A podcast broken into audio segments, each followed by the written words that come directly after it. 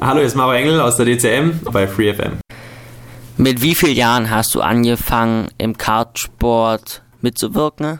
Also bei mir war es kurz vorm sechsten Geburtstag, als ich das erste Mal Go-Kart äh, gefahren bin, beziehungsweise ich ähm, zu meinem sechsten Geburtstag einen Go-Kart geschenkt bekommen habe, ein Mini-Go-Kart. Und das war natürlich ein ganz besonderes Geschenk und äh, ich äh, habe mich riesig darüber gefreut und es hat wahnsinnig viel Spaß gemacht. Welche Voraussetzungen braucht man, um ein erfolgreicher Rennfahrer zu werden?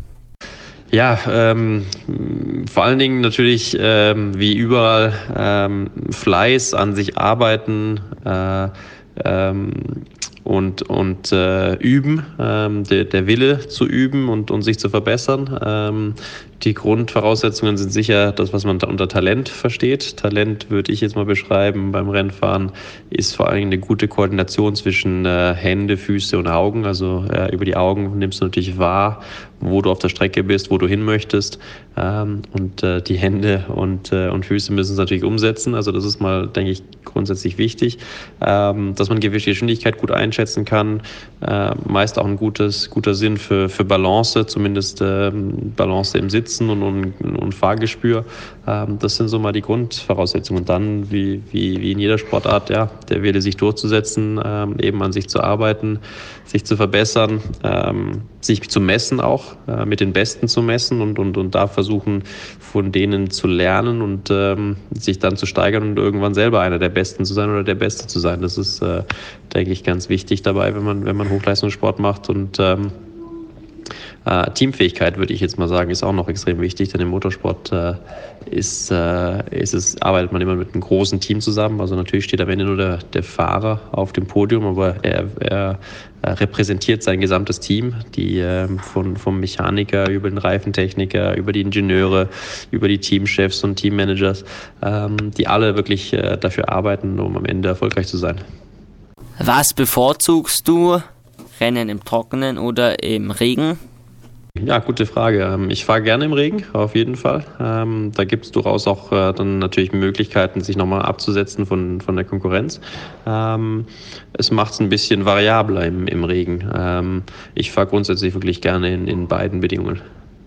Welche sind für dich die spannendsten oder entscheidendsten Momente im Rennen? Start, Boxenstopp oder Safety-Car-Phase zum Beispiel? Ja, da gibt's äh, sicher ein paar Schlüsselmomente und wenn man sich so ein Rennen dann eine Revue passieren lässt, dann schaut man immer zurück, was waren jetzt die Schlüsselmomente. Natürlich ist der Start immer ganz wichtig und ähm, da, da gehört auch eine gesunde Portion Aufregung mit dazu, ähm, ist ganz normal. Dann ähm, bei einem Boxenstopp natürlich auch. Äh, da, da kann auch einiges äh, schiefgehen. Ähm, aber dennoch, es gibt auch im, im Rennengeschehen äh, natürlich diese Schlüsselmomente, wo sich eine, eine Möglichkeit auftut, jemanden zu überholen und äh, diese muss man dann nützen, weil im Regelfall bekommt man nicht allzu viele Gelegenheiten oder eben auch umgekehrt sich zu verteidigen. Also von dem her ähm, sind das definitiv die spannendsten Momente. Also Start, ähm, äh, Überholmanöver ähm, oder, oder eben auch also Zweikämpfe oder eben dann auch ein Boxenstopp auf jeden Fall. Ist man immer motiviert, ein Rennen zu fahren oder auch mal frustriert, wenn es nicht so läuft und man nicht fahren will? Ähm, ganz wichtig, glaube ich, ist, äh, und das ist vor allen Dingen wichtig am Start äh, von der Karriere, ähm, bevor es, lange bevor es professionell wird, das Ganze sollte Spaß machen. Also soll, für mich, es war Leidenschaft, es hat einfach nur Spaß gemacht, an den Wochenenden Go-Kart fahren zu gehen. Ähm, und so ist es heute auch noch. Es macht mir wahnsinnig viel Spaß, es ist meine Leidenschaft und äh, wenn ich nicht im Auto sitze, dann, dann fehlt mir etwas. Und äh, in, in, diesem Sinne ähm, kann es eigentlich fast gar nicht genug sein. Ähm, da war sicher 2017 ähm, ja, äh, ein, ein, Highlight von der Seite, weil ich wirklich ja, fast jedes Wochenende das ganze Jahr hinweg im Auto saß, ob es dann äh, im DTM-Auto, im GT3-Auto oder in der Formel E war. Ähm, und das ist, das ist äh, was Besonderes für einen Fahrer, wenn man wirklich viel im Auto sitzt. Natürlich, wie überall, gibt es dann vielleicht auch mal irgendwann das Gefühl, dass man, dass man sich von an was ein bisschen satt gesehen hat, aber das, das äh, hält meistens nicht sehr lange an. Also äh, wenn das so ist, dann ist es nach einem Tag wieder verflogen. Ähm, und wie in jeder Sportart auch oder eben wie im normalen Leben auch, gibt es natürlich gute und, äh, und sagen wir, schlechte oder schlechtere Tage. Und ähm, da gehören Enttäuschungen auch mit dazu. Aber für mich ähm, ist es meine Leidenschaft. Es macht wahnsinnig viel Spaß und ich glaube wirklich, Spaß ist auch einer der Schlüssel äh, zum Erfolg. Welches Einstiegsalter in den Motorsport ist optimal? es gibt mit Sicherheit kein äh, Alter, wo man sagen kann, das ist das perfekte Alter. Das ist natürlich von Fahrer zu Fahrer unabhängig äh, oder anders.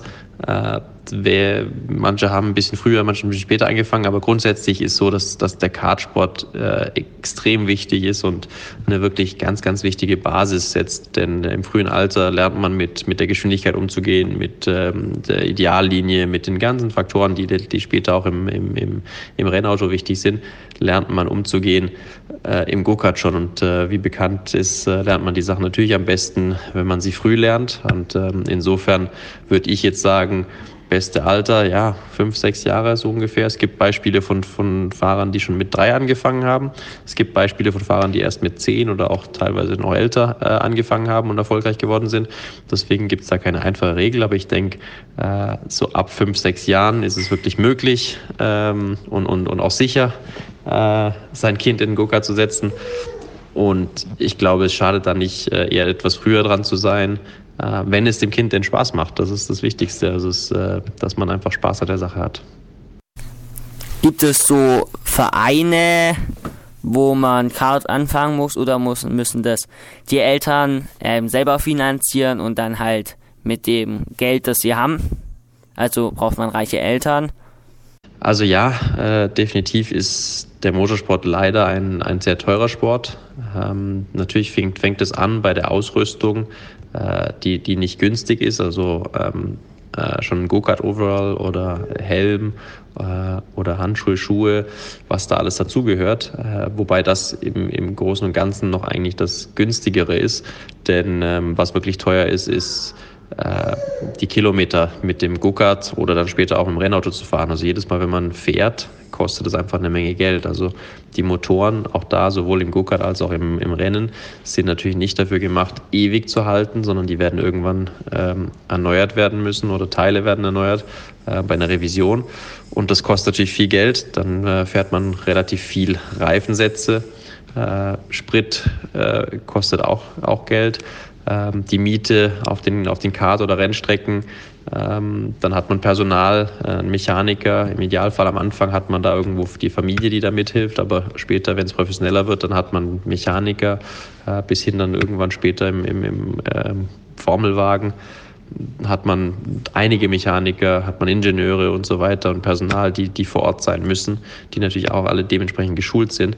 Also um es äh, ja, zusammenzufassen, es ist leider ein extrem äh, teurer Sport. Ähm, das ist schade, denn wie in jedem Sport, in jeder Sportart muss man üben, um gut zu werden äh, oder üben können, um gut zu werden.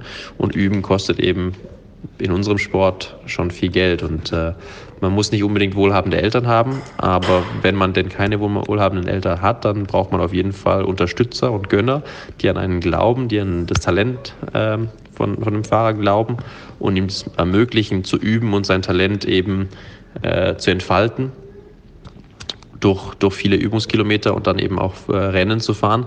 Denn auch da, bei uns ist natürlich Erfahrung sehr wichtig, äh, Rennerfahrung auch. Und auch die kostet eben Geld. Das ist nicht zu vergleichen leider mit, mit Fußball oder auch Tennis. Auch wenn man manchmal Tennis als etwas teurere Sportart darstellt durch Trainerstunden und so weiter, ist es natürlich nichts im Vergleich zum Motorsport.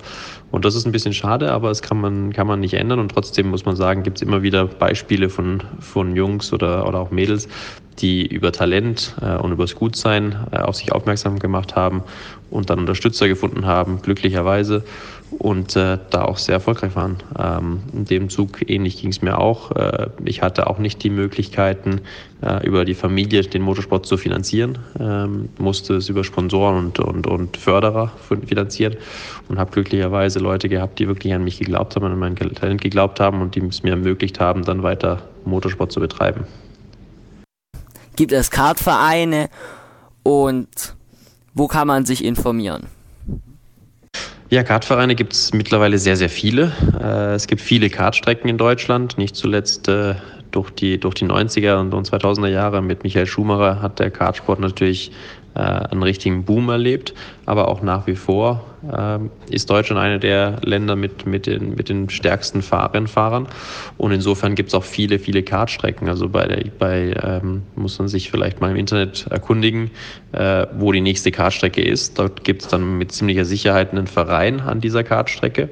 Ähm, gesammelt gibt es dann äh, noch den DMV, den Deutschen Motorsportverein. Ähm, und ähm, auch der ADAC engagiert sich sehr stark in, in dem Bereich. Äh, also kann man sich bei ADAC oder DMV äh, auch näher informieren. Ähm, es gibt diverse Ausrichter von, von Junior-Kartrennen. Aber ich würde empfehlen, zu dem nächsten, zur nächsten gelegenen Kartstrecke, Outdoor-Kartstrecke, also ähm, Kartstrecke, die im Freien liegt, zu fahren und sich dort zu informieren und dort mal zu fragen, was es für Möglichkeiten gibt, was, was es vor Ort für, für einen Kartverein gibt und dann eben auch in diesem Kartverein für regionale und dann eben auch nationale Möglichkeiten Rennen zu fahren. Ähm, das Ganze geht dann natürlich weiter irgendwann, wenn man diese Station durchlaufen hat, dann kommen dann die internationalen Rennen. Wer wird Formel 1 Weltmeister 2019? Ich glaube, das ist nicht so, es ist eine ziemlich schwere Frage zu beantworten. Wer wird 2019 Formel 1 Weltmeister?